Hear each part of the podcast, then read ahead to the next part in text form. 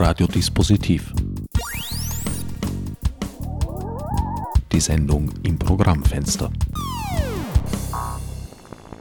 Willkommen bei Radiodispositiv. Herbert Gnauer begrüßt euch zum zweiten Teil einer Sendung mit Beat Weber über Kryptocoins und Geldwährungen. Für alle, die den ersten Teil versäumt haben, empfehle ich erstens einmal natürlich das Nachhören im Archiv der Freien Radios Österreich unter cba.fro.at beziehungsweise auch auf dem Website der Sendereihe unter no-na.net-dispositiv. Bert, du bist Ökonom und Währungsspezialist in Diensten der österreichischen Nationalbank. Und als solcher würde ich sagen, ein natürlicher Feind aller Kryptocoins. Ich versuche es äh, nicht konfrontativ anzulegen, aber ich scheue auch keine Auseinandersetzung. In der letzten Sendung haben wir sehr viel über konventionelle Währungen gesprochen gesprochen. Vielleicht äh, konzentrieren wir uns jetzt ein bisschen mehr auf das eigentliche Thema der Kryptocoins. Woher glaubst du, kommt dieser Erfolg, der gerade so in den letzten zwei Jahren sehr stark wurde? Bitcoin zum Beispiel gibt es ja schon relativ lang, fast zehn Jahre, glaube ich. Der große Höhenflug hat so in den, in den letzten zwei, drei Jahren stattgefunden. Schwer zu sagen. Ich meine, es gibt ja auch bei Börsen oder so höchstens Auguren, die Vermutungen anstellen, äh, wer jetzt was gemacht hat und warum dies und jenes passiert ist.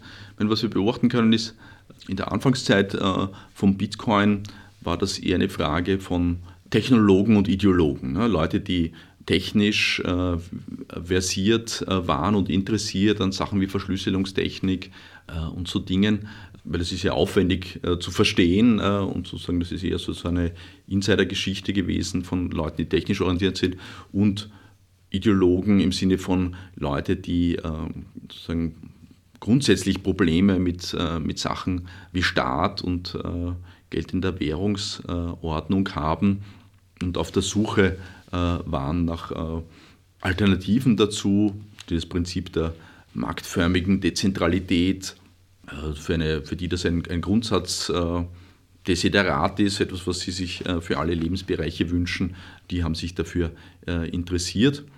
Und dann hat es in einer ersten Phase durch Medienberichte die äh, Sachen ein bisschen verbreitert und wir haben dann äh, gesehen, wo jedes Mal, wenn irgendwo in einer großen Zeitung ein Bericht über dieses skurrile Ding äh, Bitcoin aufgetaucht ist, der Kurs sich verbreitert hat, bis dann 2014 der Zusammenbruch der bis dato größten Tauschbörse, auf denen Leute sich finden, die Krypto-Coins gegen echtes Geld äh, zu tauschen bereit sind, zusammengebrochen ist. Dann ist der Kurs äh, verfallen und, und lange Zeit gedümpelt. Und äh, dann äh, sozusagen Anfang des Jahres 2017, äh, nach einem 2016 Aufwärtstrend, sozusagen ist dann ein stetiger, rasanter Aufwärtstrend eingesetzt, wo dann irgendwann so ein Mechanismus der Selbstverstärkung äh, eingesetzt hat. Nicht? Ein, ein, ein gewisser Kursanstieg und Berichte darüber zieht neue Leute hier herein, die da auch dabei sein wollen und irgendwann sozusagen greift der Mechanismus äh, um sich, die Angst, was zu verpassen. Ne? Und sozusagen die, ich, mittlerweile sozusagen hast du auch gesehen in, in deinem eigenen Spam-Ordner für viele Leute, die schon damit in Berührung gekommen sind, sozusagen die immer weniger Penisverlängerungsangebote und immer mehr sozusagen nach, äh, reich werden über Nacht mit irgendwas Krypto, Zing, Zang, Zong, nicht? teilweise äh, Betrug, teilweise nicht, egal. Nicht? Äh, das äh, immer ein äh, untrügliches Zeichen für so was ist gerade so Mode. Ne? In, in alles, was äh, neu ist und sozusagen die Leute äh, interessiert, da, da, setzen sich dann auch die Abzocker drauf und, und finden lustige Geschäfte. Und das ist so ein, eben ein untrügliches Zeichen, dass hier äh, sich ein, äh, eine Modeerscheinung durchsitzt, ne? sozusagen die dann selbstverstärkende äh, Mechanismen erzeugt, weil jedes Mal, wenn jemand neuer hinzutritt, der bereit ist, echtes Geld für so einen Coin zu zahlen, sozusagen macht sich das bei den anderen, die Coins schon halten, in einer äh, Kurssteigerung äh, bemerkbar.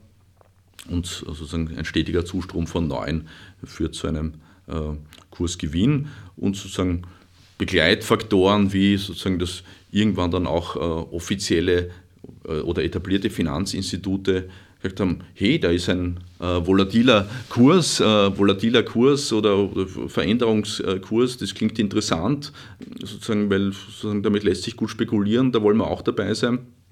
Und hat es dann so äh, Derivate-Versuche äh, gegeben, äh, sozusagen da, um irgendwie Wetten abzuschließen auf den, auf den Bitcoin-Kurs, der sozusagen dann auch, auch als Legitimierungssignal und als Werbeeffekt dazu geführt hat, dass weitere Leute sich dafür interessiert haben und so weiter. Ne? Also ein selbstverstärkender Mechanismus, aber sozusagen die neuen Leute, die dazugekommen sind, sind halt im Unterschied zu den Technologen und den Ideologen von der ersten Stunde, die sozusagen kein spekulatives Interesse primär daran haben, sondern an die, an die Sache glauben oder, oder daran interessiert sind, ähm, sozusagen sind am Verdienen interessiert. Darum ist es kein Zufall, dass dann viele Leute verkauft haben von diesen Menschen am Anfang Jänner und der Kurs dann wieder äh, eingebrochen ist, weil die, die wollten einfach Kasse machen. Nicht? Da ging es nicht um das Ding an sich, sondern äh, darum, äh, spekulativ äh, zu verdienen und sozusagen da haben halt ein paar Leute die, die Exit-Option äh, genutzt und den Kurs gedrückt und sozusagen. Aber es gibt ja noch immer viele Leute, die, bei denen dieser Mechanismus greifen kann und wird. Insofern ist nicht zu erwarten, dass es damit jetzt zu Ende ist, sondern es ist, besteht viel Potenzial, dass es wieder solche Auf und Abs gibt mit ähnlichen Mechanismen. Damit uns auch nachfolgende Generationen chronologisch einordnen können, wir schreiben Donnerstag, den 15. Februar 2018. Eine Phase, in der nicht nur Bitcoin, sondern auch andere Kryptocoins starke Kursverluste haben, 70 Prozent teils, die Börsen gleichzeitig aber auch gebeutelt wurden. Ist das jetzt das Ende der Kryptocoin-Ära? Ist das ein, ein, ein Zwischentief? Wenn man zurücksieht, sind die Verluste zwar tatsächlich dramatisch in den Prozentwerten, allerdings, wenn man es auf der Zeitskala einträgt, naja, dann ist es ein Rückschlag um wenige Wochen eigentlich für die meisten. Ja, ich, im Unterschied zu Finanzinstrumenten wie Aktien oder Anleihen äh, funktionieren Krypto-Coins anders und sind deswegen schwerer zu bewerten. Ne? Bei einer Anleihe, bei einer Aktie gibt es ein Unternehmen, das dahinter steht ne? oder ein Staat, das sagt, äh, ich mache ein bestimmtes Versprechen, die Anleihe werde ich jeden Monat x Zinsen äh, zurückzahlen und am Ende äh, kriegst als Anleihehalter das ganze Geld zurück. Also bei einer Aktie ist das Versprechen, du hast einen Anteil an meinem Unternehmen, du kannst mitstimmen, bei den Unternehmensentscheidungen und kriegst einen Anteil am Gewinn in Form einer Dividende. Beide Sachen, Anleihen und Aktien, kannst du darüber hinaus auch an andere weiterverkaufen, solange es einen liquiden Markt dafür gibt. Also dafür ist Börse da. Ne? Sozusagen, da werden laufend Kurse bieten. Aber immer gibt es auch ein sehr konkretes Versprechen äh, eines Ausgebers. Und wenn der das bricht, äh, sagen, kann ich juristische Schritte einleiten. Also sehr nicht irgendeine Ansage, sondern eine sehr konkrete, verpflichtende Ansage. Und sozusagen den Börsenkurs von Anleihen und Aktien, um den in der Zukunft feststellen zu können, kann ich mir den Ausgeber anschauen, der dahinter steht und Einschätzungen übertreffen, wie es dem wirtschaftlich in der Zukunft äh, gehen wird und ob der die Fähigkeit haben wird, äh, sein Versprechen zu erfüllen. Sozusagen ist ein wackeliges Unternehmen oder eines, das eh gute Geschäfte gemacht. Äh, sozusagen das ist ja sowas wie ein Fundamentalwert, der zwar angesichts seiner prinzipiell ungesicherten Zukunft, da kann ich auch immer falsch liegen, ne, aber es ist zumindest irgendeine Art von Richtwert, an die ich mich halten kann, wo ich rational nach äh, Kriterien analysieren kann, wenn es mich denn interessiert. Äh, wie ist der, ist der Kurs, den es aktuell gibt, der natürlich davon abweichen kann, ist der überbewertet oder unterbewertet äh, und danach äh, disponieren.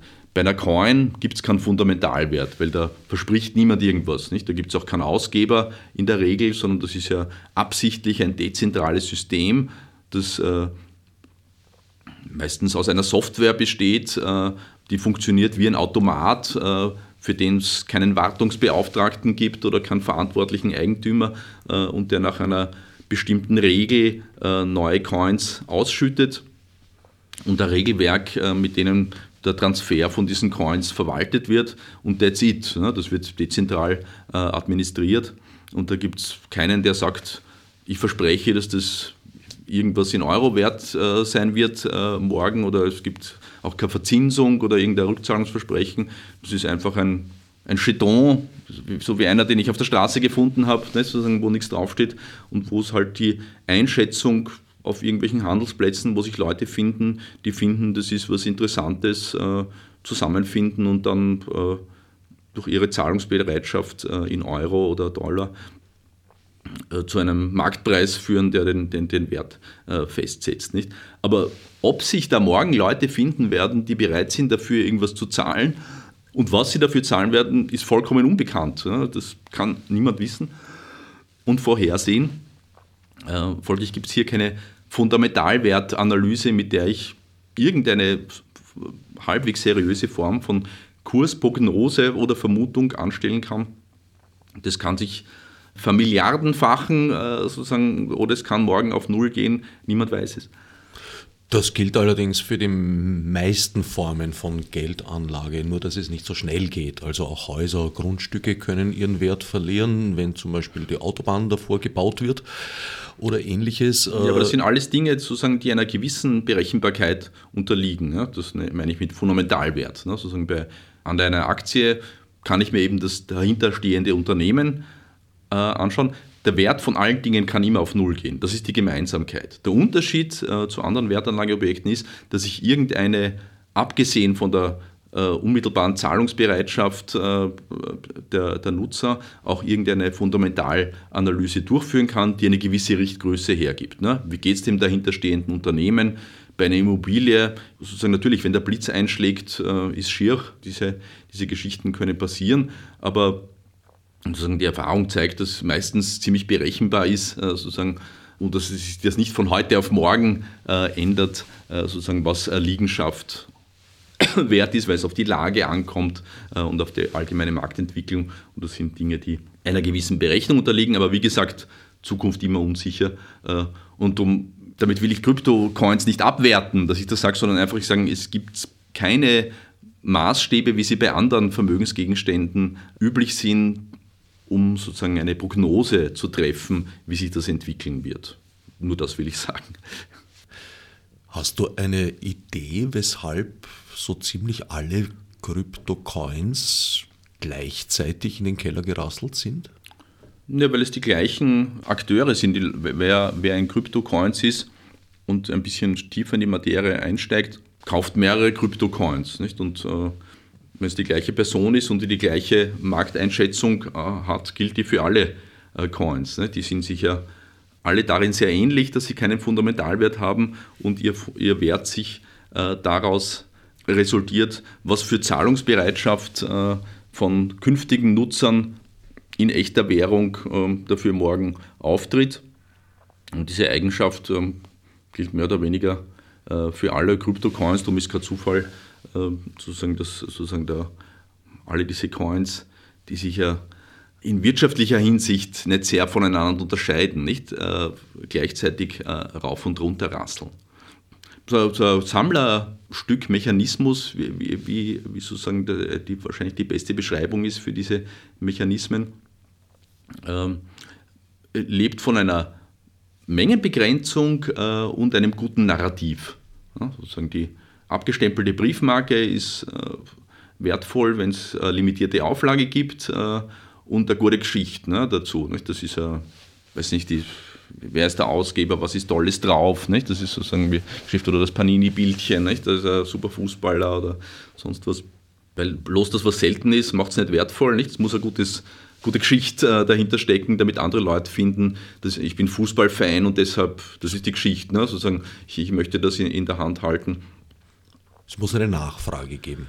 Genau, und dieses Narrativ, äh, vor allem verbunden mit der, mit der Erwartung, dass die Menge begrenzt bleibt und sozusagen daraus eine, eine gewisse Knappheit der Basis äh, bildet, die kann für eine Nachfrage sorgen und die dann Leute dazu führt, dass sie das Ding kaufen. Also sozusagen. Und das unterscheiden sich äh, Kryptocoins ein bisschen äh, je nach Narrativ. Nicht? Die einen sagen, ja, meistens sind das technische Geschichten. Wir, wir können das und das äh, besser oder wir haben diesen und jenen Parameter äh, anders gemacht. Wir können, bei uns gibt es ein bisschen schnellere Übertragung, ein bisschen an, an, an, weniger teuren Übertragungsmechanismus, ein bisschen größere Menge äh, oder anderes Konzept, äh, die, die, die Menge zu steuern oder es ist anonymer oder sonst so Sachen. Nicht? Das sind die Dinge, unter die, zwischen denen sich äh, Unterschiede zwischen Coins machen muss man dann schon sehr viel Zeitaufwand investieren, äh, um das überhaupt wahrzunehmen. Ja, wo, wo, sind da die Unterschiede? Aber um, um mich im Kryptocoin-Markt zu betätigen, muss ich das alles nicht. Ich meine, ich kann mich auch darauf beschränken, einfach mir die Kurse anzuschauen. Ja? Und das machen halt viele Leute. Ja? Weil, da, da schaue ich nicht, was ist das Narrativ dahinter, sondern sehe, der Kurs steigt, will ich auch dabei sein. Ja? Der Kurs fällt, ich möchte schnell raus. Ja? Und wenn viele Leute so herangehen, gibt es halt dann größere Ausschläge, ja, weil das immer so selbstverstärkende Hinauf- und Hinunter-Mechanismen erzeugt. Du meinst also, dass diese Base durch äh, eine Vielzahl von Spekulanten oder vielleicht auch nur eine geringe Anzahl von Spekulanten, die aber jedenfalls eine große Menge verschiedener Coins äh, verkauft haben, ausgelöst wurde? Würde ich davon ausgehen, ja. Ich meine, es gibt ja viel Kommunikationskanäle, wo Leute ihre Motive auch offenlegen. Ja. Es gibt YouTube-Stars, die zigtausende Follower haben, wo die Investmentberatung machen, also sozusagen die Kursprognosen abgeben und so. Äh, und, und sagen die anfangs gehegte Vision, wir hebeln das aktuelle Finanzsystem aus oder das Währungswesen und das ist eine Attacke auf sozusagen die, die, die vermeintlichen äh, Herrschaftssysteme, ist heutzutage nicht mehr so im Vordergrund. Ja. Das sind die, die Anfangszeit der, der Technologen und Ideologen äh, und äh, an diesem gesellschaftspolitischen Narrativ Interessierten ist sozusagen heute nur noch ein Teil äh, derer Leute, die im Kryptocoin-Markt aktiv sind und viele Leute schauen halt einfach äh, auf die Kursbewegung nicht und möchten, sehen das eine Möglichkeit zum Geld verdienen und das äh, schlägt sich dann halt auch im Nutzerverhalten äh, nieder. Ne? Sozusagen ein Ideologe, der sozusagen, der hat einen Ethos des, äh, der, der Solidarität zu diesem Projekt. Ne? Sozusagen, der hält äh, Bitcoins, egal wie der Kurs ist, nicht? weil das für ihn eine, eine, eine Sache des, äh, der Ethik oder der Weltanschauung ist. Ne? Sozusagen, der, der lässt sich da nicht äh, beirren. Nicht? Und da gibt es auch, diese, auch so ein Narrativ in der Community nicht? Des, des, des Haltens ne? so, und oft so, so Bilder äh, von spartanischen äh, Söldnerheeren, die, die, die im, im, Angesichts der feindlichen Attacke zusammenhalten. So, so männlicher Mut und Durchhaltewillen äh, wird da evoziert. Das ist ein anderes Motiv, äh, um, um, sich der Sache zu nähern, äh, als äh, der Wunsch, Geld zu verdienen. Und es gibt halt 2000, seit 2017 äh, viel mehr Leute, denen sozusagen die, das die anderen Narrative dahinter egal sind, sozusagen für die das Hauptattraktionsmerkmal und das Hauptnarrativ äh, über Nacht reich werden ist und das schlägt sich im Nutzerverhalten wieder und hat natürlich Auswirkungen äh, für die anderen äh, im, im, in Form von Kursausschlägen. Michael Markovici hatte gemeint, dass das sehr wohl eines der Erfolgsgeheimnisse sei, dass eigentlich jeder seine Ideologie auf Bitcoin oder eigentlich streng genommen auf Blockchain-Technologie projizieren kann. Er hat das verglichen mit dem Internet, wo das Versprechen damals war die globale Kommunikation, die unsere Gesellschaft beeinflussen und positiv verändern sollte. Kam ein bisschen anders, äh, aber immerhin. Und bei Blockchain-Anwendungen, wovon Bitcoin ja nur eine der vielen Möglichkeiten ist, sei das nicht sehr viel anders. Also es ist ein, ein Spielraum für Fantasie auch. Definitiv. Ne? So, also Kryptocoins sind äh, vor allem eine Projektionsfläche für allerlei Vorstellungen von richtigem Geld, richtigem Finanzwesen, gesellschaftlicher Organisation. Die Frage, was heißt das? Ja? Die Metapher mit dem Internet äh, finde find ich recht brauchbar. Man muss nur genau wissen, was man da vergleicht. Ne? Im Sinne von, oft sagen Leute, naja, Kryptocoins sind irgendwie wie das Internet und das Internet hat sich ja auch durchgesetzt. Äh, folglich werden Coins in Zukunft äh, das Geld. Ne? Man muss ja unterscheiden, Blockchain äh, und Blockcoins. Ja, sozusagen bei Bitcoin sind die beiden verbunden, was oft zu einer Verwechslung führt. Ja, die Blockchain ist ein Transfermechanismus so wie das Internet ein Transfer- und Speichermechanismus ist für Informationen, die beliebig kopierbar sind, ist die Blockchain ein Transfer- und Speichermechanismus für Informationen, die nicht beliebig äh, kopierbar sind, für Unikate. Ne? Und das ist eine interessante technische Innovation ähm, und, dies, und eine Form, Unikate zu transportieren, ist eben diese Coins und äh, die Behauptung, äh, das sei sozusagen eine, eine Form der Währung, ne? sozusagen, weil Bank, wie Banknoten mit einer, einer, einer bestimmten Seriennummer. Ne? Das Problem ist, wenn man denkt, naja, damit ist sozusagen die Möglichkeit geschaffen, seine eigene Währung äh, zu machen, blendet viel aus, was sozusagen eine Währung ausmacht. Nicht jeder, ich kann auch heute einen Zettel erfinden und sagen, das ist das Beat Weber Geld, äh, wird mich deswegen niemand äh, verhaften. Jeder kann sein eigenes äh, Geld drucken, sofern er nicht äh, behauptet, sozusagen in Fälschungsabsicht, das sei ein Euro. Ja. Die Frage ist nur, wen interessiert es? Ja? Ich kann es anbieten, aber sozusagen Geld ist es nicht keine Entscheidung des Ausgebers, sondern eine Entscheidung der Nutzer. Ne? Sozusagen, die müssen das für wertvoll erachten und für Geldzwecke äh, für nützlich äh, finden. Nicht? Und das ist, äh, auch wenn es 50 Milliarden Coins gibt und jeder seine eigene Herbert Gnauer und Beat Weber Coin in die Welt setzt, kann man gern machen, aber was ist damit gewonnen? Ja? Sozusagen deswegen äh, wird sie das, die Akzeptanz des Geldes als Geld äh, ist die noch nicht hergestellt mit der Tatsache, dass ich es technisch bereitstellen kann und sozusagen im Unterschied zu einem Zettel sogar weltweit transferieren kann. Fantastisch. Ne? Das ist eh viel, aber sozusagen bei weitem auch nicht nur annähernd äh, das, was äh, eine Währung ausmacht, nämlich sozusagen, dass irgendein äh, Wert dahinter steht. Nicht Werte schaffen äh, kann ich damit nicht, aber natürlich ein, ein, ein Ding herstellen, das sich auf irgendwelchen ähm, Sammlermärkten einen spekulativen Preis äh, finden kann, das geht. Ja, sozusagen, aber es ist halt was anderes als eine Währung. Und sozusagen, wenn man das als äh, wichtig findet, dann ist, das eine, eine schöne Sache. Ne? Es spricht ja auch nichts dagegen.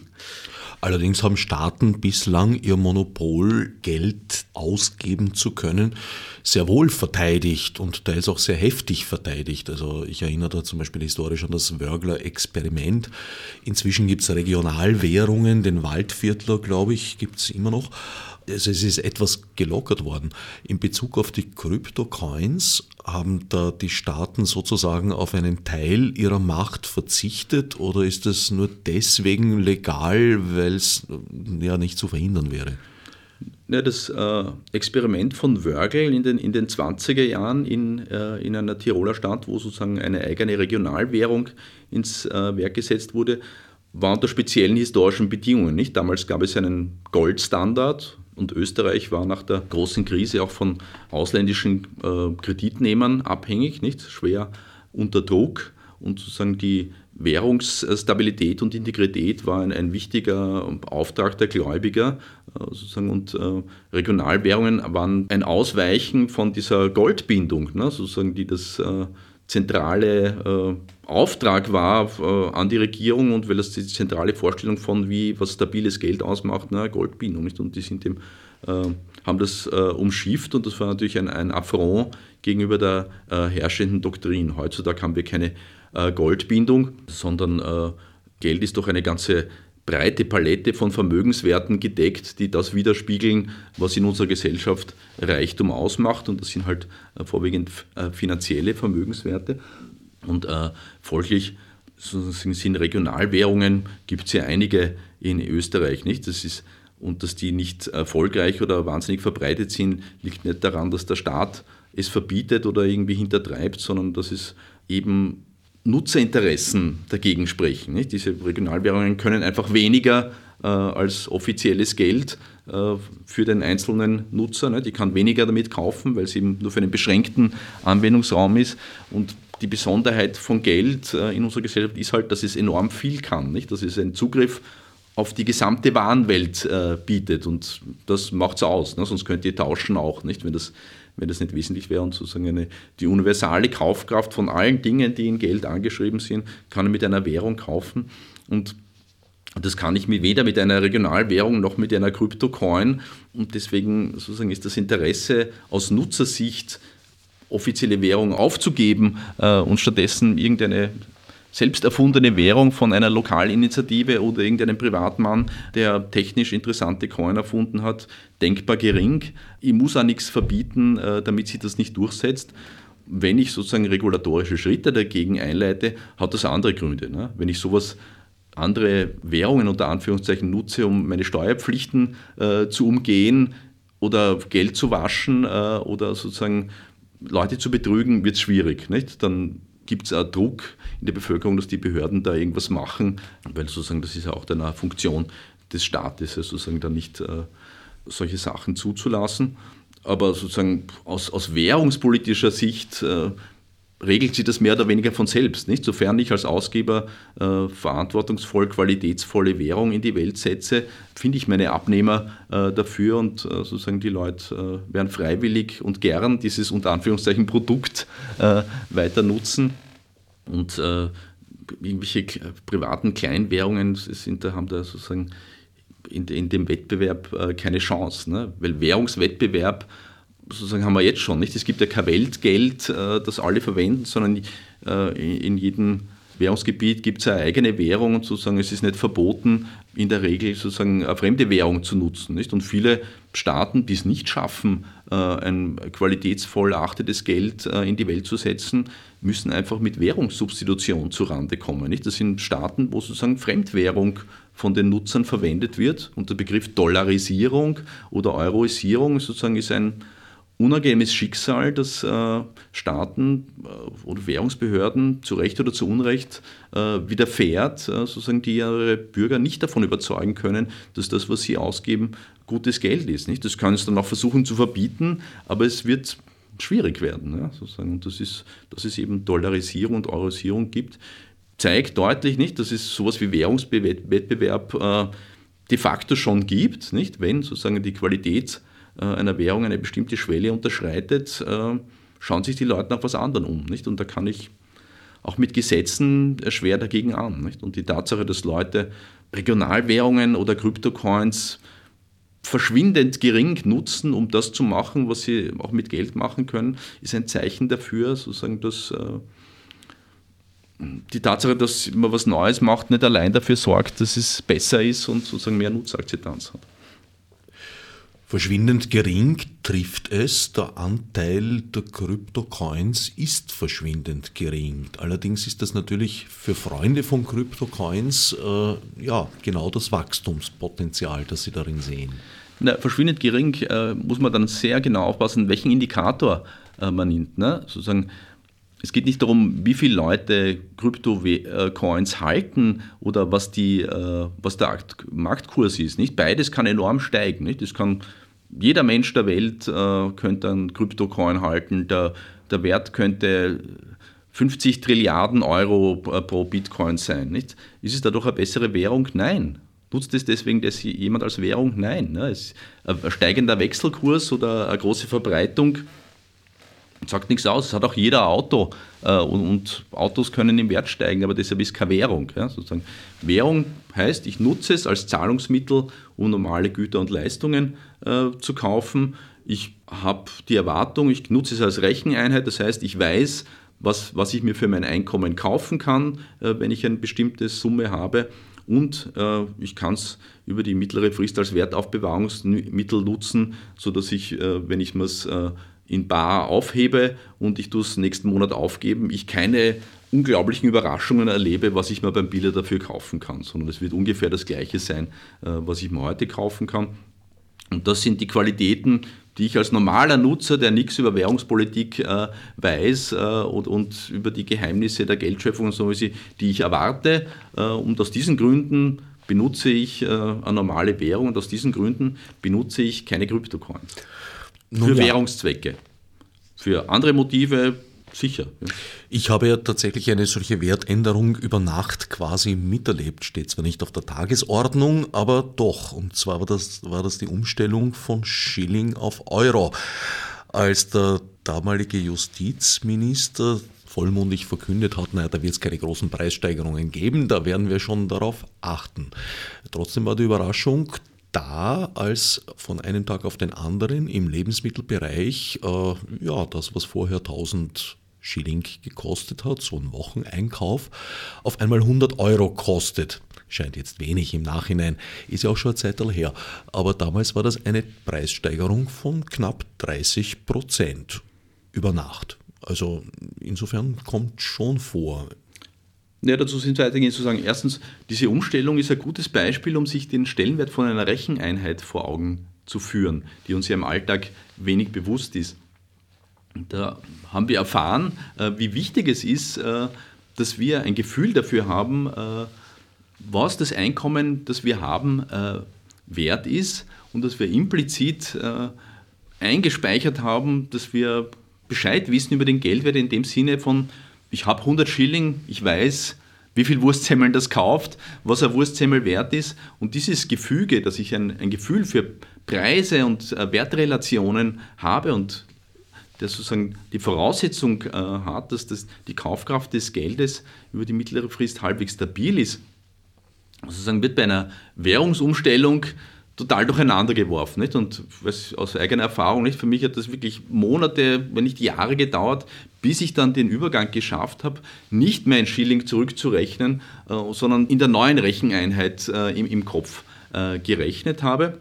Und natürlich für den Vorteil, dass ich dann jetzt dann überall damit zahlen kann. Nicht? Sozusagen, dass der, den, den Nachteil, diese anstrengende Umstellung äh, zu machen, mit dem Vorteil erkauft, dass ich, wenn ich jetzt ein Reisender bin, nicht mehr wechseln muss, weniger Kosten und das Preisgefühl, das ich äh, memoriert habe, dann auch im Ausland äh, zum Tragen äh, kommt.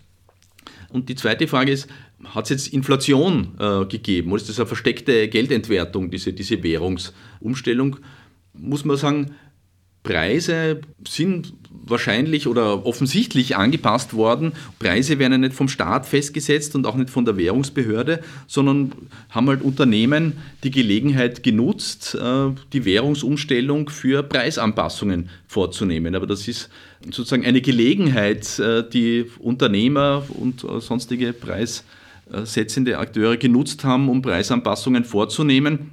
Und sozusagen in einer Marktwirtschaft sind die Möglichkeiten, des Staates, das zu unterbinden, begrenzt, weil sozusagen wir haben Preisregulierung nur noch in sehr, sehr wenigen äh, Bereichen. Ansonsten ist das herrschende Verständnis von Marktwirtschaft, Preise sollen sich am Markt finden äh, und wo Märkte sind, gibt es auch Marktmacht. Äh, und wenn Unternehmen es schaffen, Preise zu erhöhen, ohne dass ihnen die Kunden weglaufen, dann dürfen sie das machen. Ja? Sozusagen in, außer bei äh, wenigen essentiellen äh, Geschichten, nicht Mietregulierung und sowas haben wir. Aber sozusagen in der Regel sind Preise frei. Das ist das allgemeine äh, Verständnis von Marktwirtschaft. Kann man diskutieren, ja? aber sozusagen ist State of the Art und durch Mehrheitsverhältnisse zementiert. Ja? Sozusagen. Und geldpolitisch hat sich nichts geändert. Die Währungsbehörde hat nicht mehr Geld gedruckt und deswegen ist Geld weniger wert, sondern Unternehmen haben die Gelegenheit genutzt, um Preise äh, vielleicht über Gebühr anzupassen und äh, sozusagen hat es äh, da keine Ansatzpunkte gegeben, äh, das zu verbieten, weil sozusagen Unternehmen in ihrer Preisfestsetzung äh, frei sind. Summa summarum, Währungsumstellungen sind Gelegenheiten, äh, am Markt äh, Preise anzupassen und somit vielleicht auch ein bisschen zu schummeln, äh, die Unternehmen an die Konsumenten. Das ist also unbestreitbar, aber sozusagen liegt nicht an der Währungsumstellung, dass sozusagen Geld weniger wert geworden ist, ne? sozusagen, oder da irgendwie währungspolitisch irgendwas heimlich angepasst worden ist und deswegen alle Preise äh, automatisch äh, gestiegen sind. Wie werden Kryptocoins seitens der Banken wahrgenommen? Sehen Sie sich da bedroht in Ihrem Geschäft?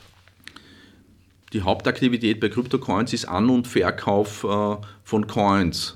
Die gibt ja niemanden, der damit zahlt oder kaum jemanden, nicht, außer er ist wirklich eine, ein Überzeugungstäter und nimmt die Risiken äh, in Kauf und findet sich jemanden, der es akzeptiert.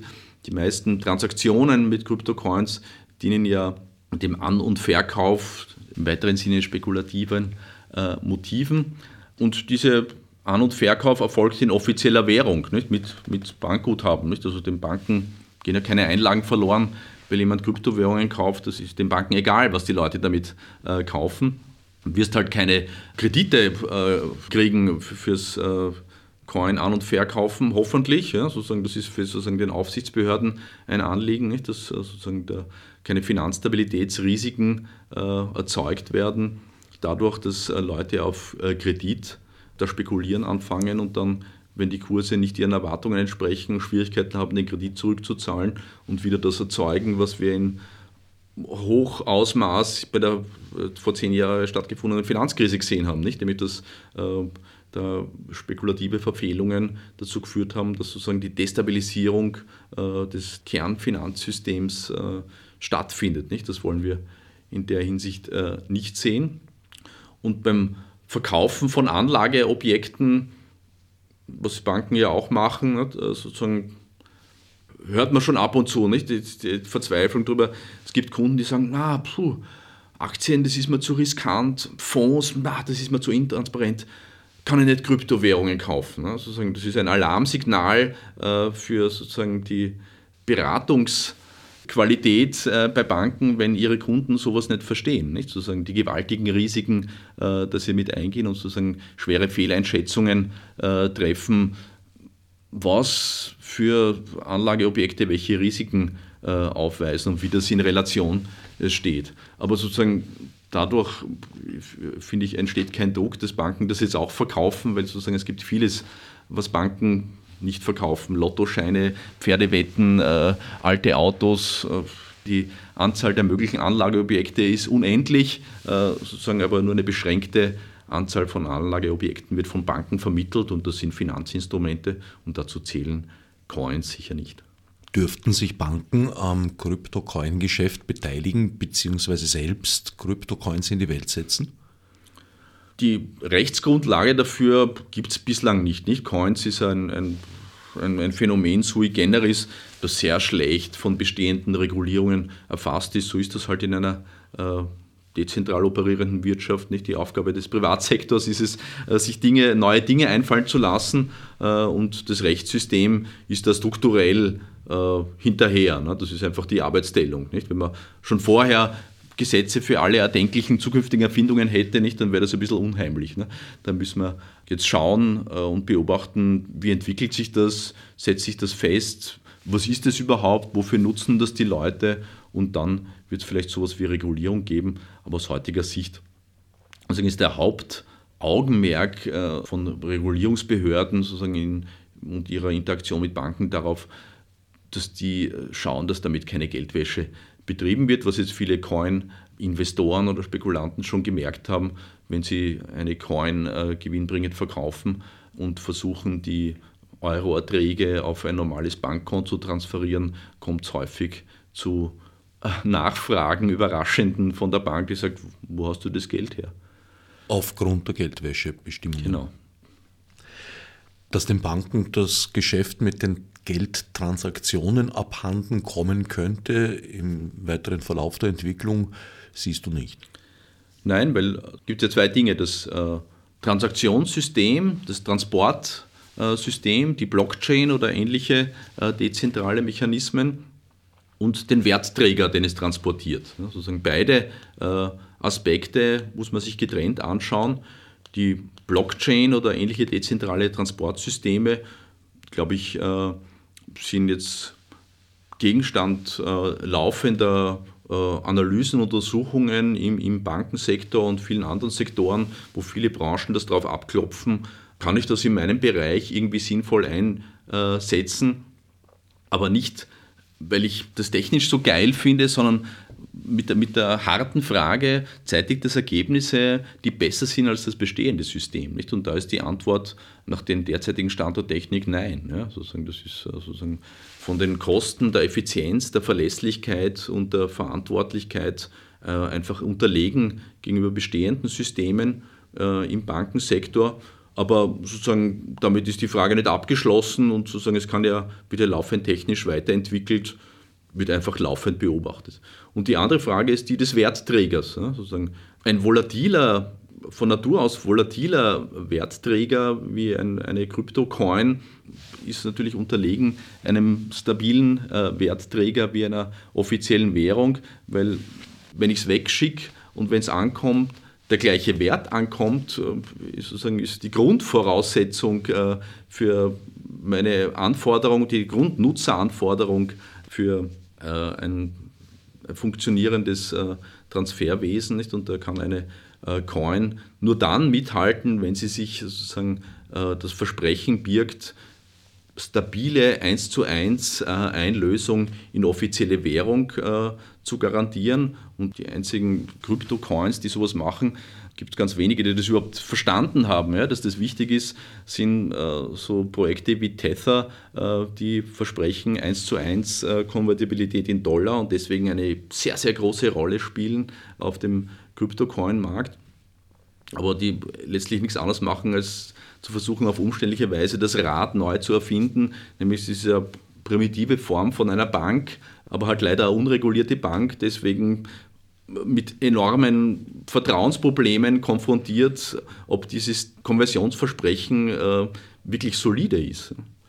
Und sozusagen, wenn das dann einmal äh, äh, sich stabilisiert, wird das sozusagen keine separate Kryptocoin sein, sondern einfach eine Bank, äh, die Dollarverbindlichkeiten als Zahlungsmittel ausstellt, so wie das jede normale äh, Bank macht. Und sozusagen wird nach einem, wird das letztlich ein langer, mühevoller, aufwendiger Umweg gewesen sein, um wieder dort zu landen, wo man schon ist, äh, wenn es denn überlebt, nämlich eine ganz normale Bank, die äh, Verbindlichkeiten in einer ganz normalen Währung ausstellt, äh, zu machen und nicht eine separate Kryptocoin, die sozusagen ein Konkurrenzprodukt zum bestehenden System ist.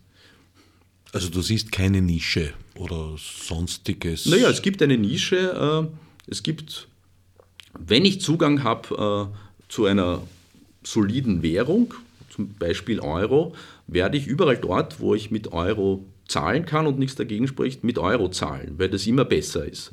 Aber es gibt natürlich Fälle, wo ich nicht mit Euro zahlen kann. Sozusagen, wenn ich etwas machen möchte, wo ich gern meine Spuren verwische, sozusagen, oder etwas, was äh, verboten ist, dann werde ich mir andere Wege suchen. Und ein, einer dieser Wege kann sein eine Kryptowährung. Äh, ich bereit bin, die ganzen Risiken, die mit der Verwendung assoziiert sind, in Kauf zu nehmen, weil es mir halt das Wichtigste bei der Zahlung ist, nicht äh, in dem Fall die Wertstabilität, sondern es ist mir hauptsächlich kann irgendwas äh, übertragen, aber es ist äh, pseudonym oder anonym. Nicht? Wenn mir das das wichtigste Kriterium ist bei einer Zahlung und ich Bargeld nicht verwenden kann, weil es halt grenzüberschreitend ist oder sonst was, oder was digital ist, dann werden Kryptocoins das Mittel meiner Wahl sein, äh, um halt zumindest irgendeine Form von Werttransfer äh, zu ermöglichen, aber sozusagen für 99,9 Prozent der Anwendungsfälle im offiziellen Sektor sozusagen sind offizielle Währungen in einem stabilen Währungsraum einfach überlegen. Jetzt hast du vor allem illegale Anwendungsmöglichkeiten. Ja, muss nicht illegal genau. sein, aber Dinge, wo es mir wichtig ist, dass niemand davon weiß. Nicht? Das muss nichts Illegales sein. Letztens gelesen in der Zeitung, Pornoladen akzeptiert Bitcoin. Ne? Das ist so ein Fall, auch nur ein Werbeeffekt. Nicht? Tatsächlich nutzen wird das niemand nicht, aber das wäre sozusagen ein plakativer Anwendungsfall für etwas, äh, eine Nutzung, wo es wahrscheinlich Argumente gibt, äh, Bitcoin zu zahlen, weil ich nicht möchte, dass mein Partner zu Hause die äh, Kreditkartenabrechnung äh, öffnet und dort sieht, aha, 27.02. du warst im Pornoladen, kannst du mir das mal erklären, 5000 Euro. Ja, puh, schwierig. Kryptocoins verschaffen mir die Vorteile dieser Verlegenheit auszuweichen. Nicht? Sozusagen ist nicht illegal, aber vielleicht illegitim in dem bestehenden impliziten Vertragswerk, das ich äh, im eigenen Haushalt aufrecht habe und äh, eine Reihe von anderen Anwendungsmöglichkeiten gibt es auch, aber ich denke, das sind nicht viele und bei den meisten äh, Geschäftsfällen im normalen Wirtschaftsverkehr bin ich nicht unzufrieden mit offizieller Währung zu zahlen.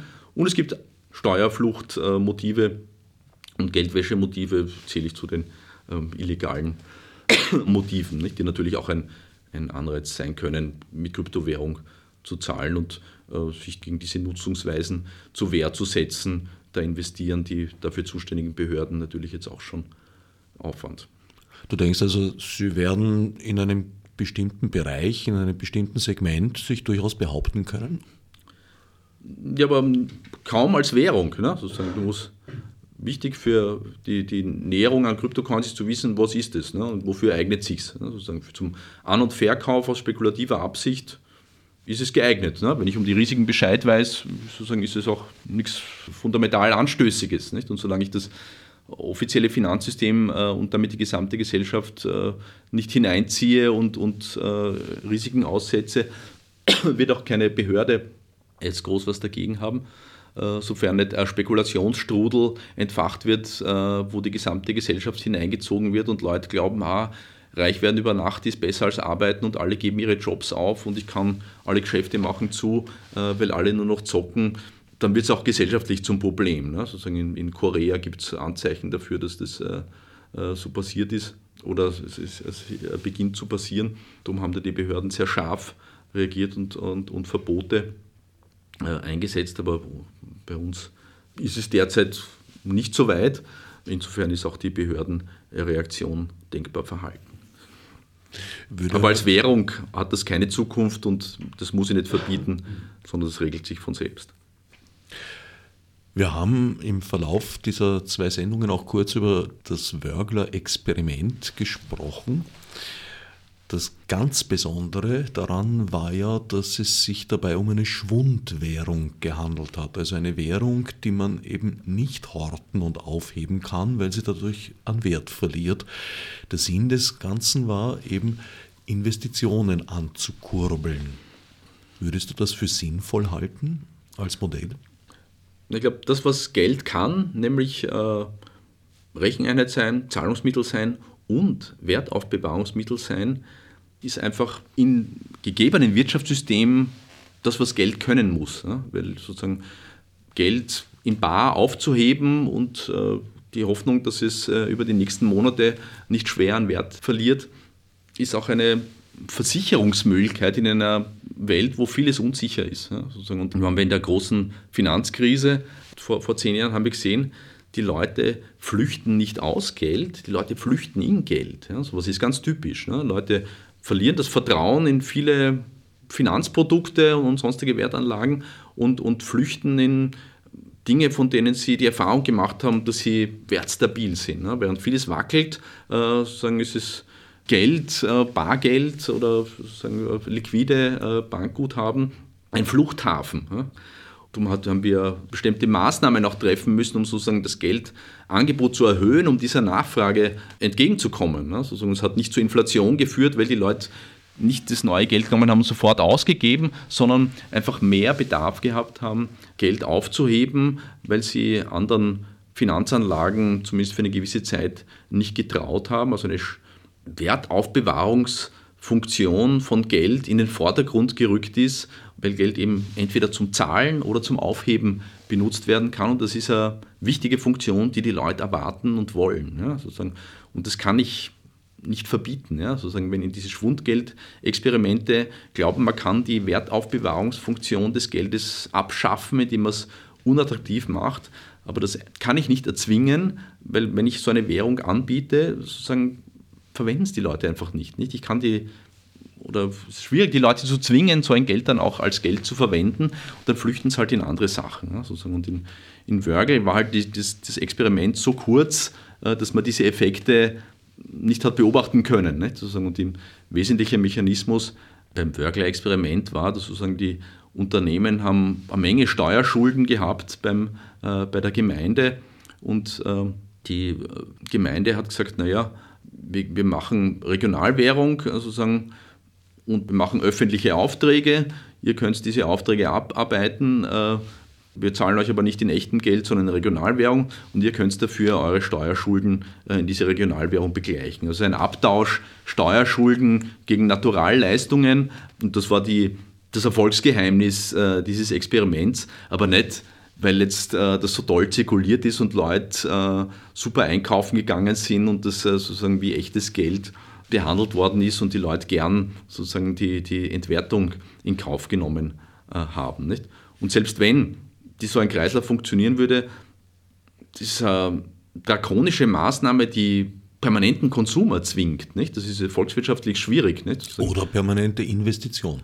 Ja, und wenn es keine Investitionsmöglichkeit gibt, sozusagen bin ich die, die Sparfunktion auch vom Bargeld ist eine wichtige Funktion. Nicht? Sozusagen, ich habe ja nicht immer genug Geld, um mir alles zu kaufen. Manchmal muss ich ja zeitlang warten, um genügend Geld zusammenzukriegen, äh, damit ich es mir leisten kann. Nicht? Wir erziehen unsere Kinder schon dahin, leiste Verzicht, ja, sozusagen du, du kriegst das, äh, das super Lego-Baukasten nicht sofort, sondern du kriegst da Taschengeld und kannst äh, doch immer wieder das, das, Geld aufheben, dann in einem halben Jahr so weit sein, dass du dir das leisten kannst. Ne? Und das ist auch wichtig, aber wenn ich gezwungen bin, äh, oh, scheiße, das Geld wird morgen die Hälfte weniger wert, kaufe ich mir lieber irgendeinen Krempel, äh, als äh, sozusagen äh, zu warten, weil sozusagen da kann ich mir weniger kaufen, ist keine gute Lenkungsfunktion. Ne? Sozusagen, es ist, leistet sinnlosem Konsum tendenziell Vorschub. Im, wenn du da wahnsinniges Glück hast, dann tollen Investitionen, ja, aber das ist damit nicht gesteuert. Ja, sozusagen die Gefahr, dass da viel Blödsinn erzwungen wird, sozusagen ist einfach hoch. Darum ist das kein gutes äh, Design für eine, für eine Währung. Zum Abschluss, unser Wirtschaftssystem, unser kapitalistisches Wirtschaftssystem ist ja sehr auf Wachstum ausgerichtet. Da gibt es jetzt diesen berühmten Satz, den du sicher kennst, an ein unendliches Wachstum innerhalb eines endlichen Systems können nur Idioten und Ökonomen glauben. Du bist letzteres. Ja, ich fühle mich extrem beleidigt, äh, weiß mich aber zu wehren. Prinzipiell ist sozusagen, Wirtschaft ist sozusagen ist, äh, ein abstraktes System. Kapitalismus äh, ist ein abstraktes System, wo Wert äh, eine abstrakte Größe ist, die in was Abstrakten äh, wie Geld gemessen ist und Kaufkraft. Und sozusagen die, unsere heutige Wirtschaft ist äh, viel von nichtstofflichen Dingen äh, geprägt. Ja? Sozusagen, dass wir hier reden, wenn wir äh, so toll wären, dass wir es auch verkaufen könnten, hätten wir ein immaterielles Produkt. Äh, Knauer spricht mit Weber äh, geschaffen, für das wir echtes Geld kriegen würden. Nicht? Ärzte verkaufen vor allem Beratungsleistung, Rechtsanwälte, viele Dienstleistungen in unserer Dienstleistungsgesellschaft sind Produkte, die man nicht angreifen kann. Also eine, ein abstraktes Gut, für das ich eine abstrakten Gegenleistung, nämlich äh, ein Computereintrag in Form einer Bankeinlage äh, ihm in Zahlung äh, überweise. Und sozusagen unsere heutige Dienstleistungsgesellschaft basiert im Wesentlichen auf oder zum Großteil äh, auf immateriellen Sachen. Insofern ist Wachstum in diesen abstrakten Größen nicht von einer stofflichen Endlichkeit äh, begrenzt. Ja? So Bilanzen können unendlich äh, äh, lang werden. Das ist nur ein Teil der Antwort. Ja? Sozusagen das, das muss man prinzipiell wissen, drum, aber wir beobachten auch, sozusagen, dass die, erstens ist völlig richtig, Ressourcen sind endlich, ne? natürliche Ressourcen sind endlich. Und sozusagen das äh, Wachstum dieser so immateriellen Ökonomie geht auch einher mit immer steigendem Ressourcenverbrauch. Nicht? Also die von Ökonomen äh, viel beschworene Entkoppelung äh, des abstrakten Wirtschaftswachstums von Stoffverbrauch ist nicht zu beobachten. Nicht? Also empirisch ist, ist sozusagen der in der Frage enthaltene Satz äh, relevant, ja? weil sozusagen der, der, der Verbrauch von endlichen Ressourcen, Öl, Mistlagerstätten, Natur, Klima, äh, Atmosphäre und so weiter ist ähnlich und ist ein gewaltiges Problem, auf das ich auch keine Antwort weiß äh, und die sicher ein, ein öffentliches Gut ist, wo, wo ein, ein enormer ein gesellschaftlicher Handlungsbedarf besteht, äh, wo nach einer politischen Antwort schreit, die schwer zu erhalten ist in einem System, wo sozusagen es viele Staaten gibt, viele Verantwortungsträger, die sich auf einen Backel hauen müssen und gemeinsam alle mit der Legitimität ausgestattet, äh, Versprechungen oder Commitments zu machen, die vielleicht unangenehm sein werden. Nicht? Also die, die, die Frage Beschränkung des Ressourcenverbrauchs hat eine starke Verteilungskomponente. Das heißt, wer muss auf was verzichten? Ja? Heißt das, dass die die, die noch hinterher sind mit der Entwicklung, dass die nicht äh, auf unser Konsumniveau heran dürfen, damit wir es aufrechterhalten können? Oder heißt es, dass wir runtergehen müssen mit unserem Verbrauchs- und Konsumniveau, damit die mehr haben können? Und äh, wer muss die Anpassungslasten tragen? Und diese Einigung auf die Verteilung der Anpassungslasten ist das zentrale Problem, wo ja, ich auch keine geniale Idee kenne, wie man das lösen kann. Die meisten Ökonomen würden antworten, ne, wir müssen einfach den richtigen Preis äh, für den Verbrauch äh, finden und Zertifikate austeilen auf alles und die dann handelbar machen, weiß ich auch nicht. Äh, das ist sicher sozusagen ja, eine wesentliche Menschheitsfrage, vor der wir stehen und wo ich nicht den Zugang habe, ich weiß es besser. Führt dieses Ziel des Wachstums nicht zu zyklischen Krisen und Zusammenbrüchen, die eigentlich unausweichbar sind, um dann wieder quasi bei Null anfangen zu können?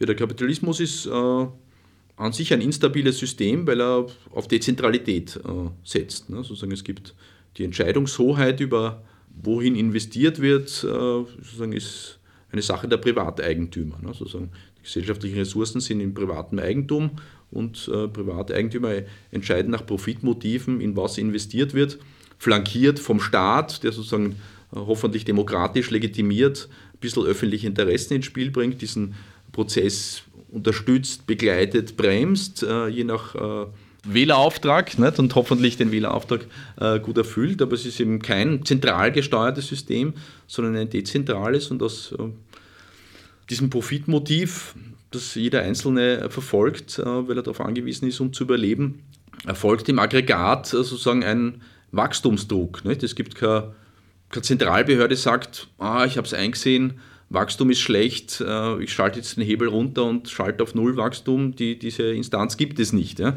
Staat kann Anreize setzen, äh, Regulierungen äh, erlassen und begrenzen, aber sozusagen solange das Grundprinzip aufrechter bleibt, private Eigentümer, die miteinander im Wettbewerb stehen und profitorientiert sein müssen, weil es diesen Wettbewerbsdruck gibt, ähm, solange gibt es einen inhärenten Wachstumsdruck durch die strukturelle Situation daraus äh, resultiert nicht automatischer Wachstumserfolg. Ja? wenn es schief geht, kann es eben auch zu Zusammenbrüchen äh, kommen, zu dramatischen Kapitalvernichtung. Nicht? Für äh, Marx war das natürlich ein, die Geschichte da eine Abfolge von äh, Expansionen und Zusammenbrüchen, äh, die wieder den Grundstein für neue Expansionen äh, legen, sozusagen das, das Grundmechanismus, das er wahrgenommen hat bei dem System.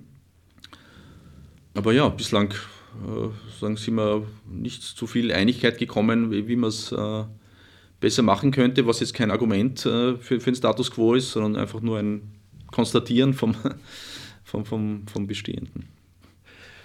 Ich danke Beat Weber, Währungsspezialist der Österreichischen Nationalbank, für das Gespräch. Danke dir. Als Nef Marburg mit Fiz de subsidiar